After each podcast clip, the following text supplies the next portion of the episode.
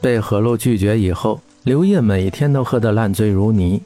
沈恒也未能幸免，因为是他说的，女人都喜欢浪漫的。但是这一次他失算了，何璐没有被打动，所以他很无辜的每天被刘烨逼着一块儿去喝酒，导致现在他只要一看到刘烨的电话就犯怵。高中结束之后，沈恒好久没有出来放纵过，正在包间里面和认识的小姐狂欢的高潮，刘烨的电话就打来。他假装没有听见，继续缠绵。电话像是催命的一样，美人很无趣的推开他，被拖到一半的裙子散到腰间，咬着娇嫩的小舌头，宝石红的手指轻轻在大腿上划过，妩媚含情的看着他。喂，刘烨，有什么事儿？我现在正忙着呢。呃，喝酒。刘烨已经醉得不轻，声音迷离的说着：“啊，今天说什么我都不去了。这几天每天晚上都跟你在一块儿，我妈都怀疑我是不是在搞基。”不等那边说话，就把手机挂掉，直接关机扔到一边，飞奔到床上，急不可耐起来。一遍又一遍，始终是关机，也就不打了。T 台上穿的很少的女生扭动着腰肢，释放着内心的压力。不认识的人在一起跳着肚皮舞，不时勾肩搭背，缠绕在一块儿。音乐声混着叫喊声，彩色的灯光在这里笼罩，像是魔洞一般。空气里流淌着麝香的味道。除了刘烨之外，其他桌上都是有小姐在的。无声，酒。刘烨扬起胳膊。带掉了不少的酒瓶，玻璃碎片的声音，易拉罐乒乒乓乓的声音，像嘲笑一般在耳边回荡。刘烨凝脂一样的肤色透着红晕，丹凤眼微微眯着，在灯光的照耀下，微翘的睫毛每一根都带着光泽，蠕动的喉结带着性感，半开的衬衫露出小麦色的胸膛，耳朵上的白色耳钻。把她衬托得更加妩媚。比起女生，她多了一丝秀气；比起男生，她多了一丝妩媚。这样的尤物，却用一双冷冽的眼神逼退了那些想要靠近的女人们。先生，你已经喝了很多了。担心我不给钱是不是？刘烨冷笑一声，玩味地指了指服务生，接着继续掏自己的口袋。摸索了半天也没有找到一张卡，本想打电话，浑浊的眼神去看桌子，却不知道手机什么时候不见了。我的钱和手机呢？刘烨喃喃自语道。浑浊的眼神盯着眼前的人，摇摇晃晃地站起来去抓服务生的领子，却被服务生叫来的保安人员丢了出去。雨点般的拳打脚踢落在身上。喝了不少酒的刘烨却没有一点的疼痛感，蜷缩在瑟瑟的秋风中，轻轻的呻吟着。何璐跌跌撞撞在街上走着，一切就像是梦幻一般，他分不清哪个是现实。他的温柔，他的冷漠，他的好与不好都在脑海里打转，他却连恨的勇气都没有，爱得太深，以至于连恨的力气都没有了。不知道雨是什么时候停的，身上的衣服已经被风吹干，披散的发丝在空中无力地飘着。他不知道自己该去哪里。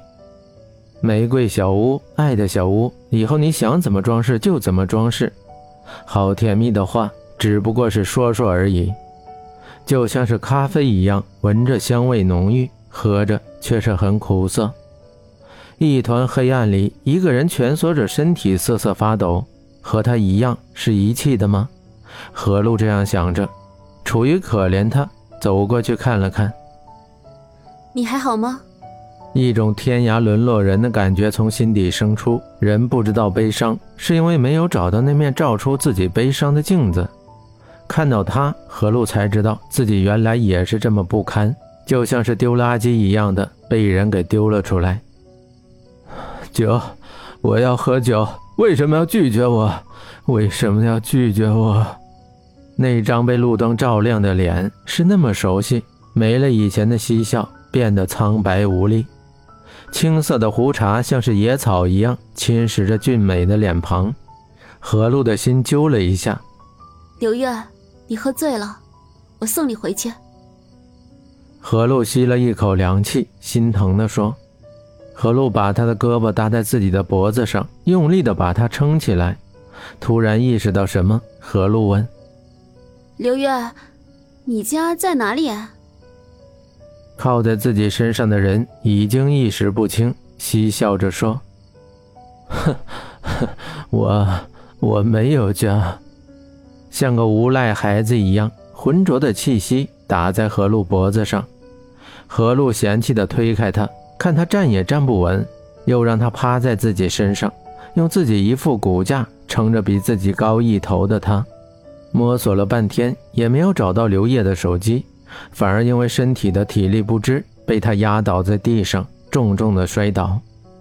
刘烨躺在何露身上，感觉很舒服，又往上面靠了靠，紧紧的抱着何露。何露吃疼的咬着牙齿，狠狠的瞪着刘烨。试图去推开，却没有推动。这个时候，街上已经没有人了，只有风卷着树叶在街道上打着旋儿。何露摸了摸口袋，没有钱。刘烨的身上也没有钱，唯一有的只是手机。何露拿着手机，却不知道打给谁。以前他一定会打给徐峰或者江城，现在他只能冷笑一声，把手机装到口袋里。扶着刘烨，摇摇晃晃的在黑夜里面走着。月光皎洁，驱散周围的黑暗。刚被雨水冲刷过的天空，就像是一幅水墨画，繁星闪烁，一派祥和。明英一中的天台上，何路找了比较背风的地方，靠着墙坐下。刘烨半躺着，半靠在他肩膀上，安静的睡了。月光的照耀下。刘烨左手中指的戒指熠熠生辉，何露轻轻的抽泣着，冷笑的摩挲着那枚戒指。你为什么那么傻？何露喃喃自语，回答他的只有刘烨均匀的呼吸声，混着淡淡的酒味。垂下眸子，泪水落到手腕上，落到那只情人镯上。他眼泪迷离的看着镯子，用力的想要把它取下来，疼得眼泪大颗大颗的落下。镯子却牢牢地扣在手腕上，没有丝毫的松懈。何露记得他当初是多么甜蜜的，自愿戴上，自愿被锁上。他记得这一切就像发生在几个小时之前。他记得他温柔地抚摸这个镯子。他记得他说戴上之后就不要再取下来了。手腕被磨得发红，心却一点也感觉不到。破碎的心中留着一片空白。有些伤是医不好的，悲伤的眼神，沉睡的面容，一枚冰冷的戒指，一只冰冷的镯子，在瑟瑟秋风中映着月光，努力地等待着曙光的到来。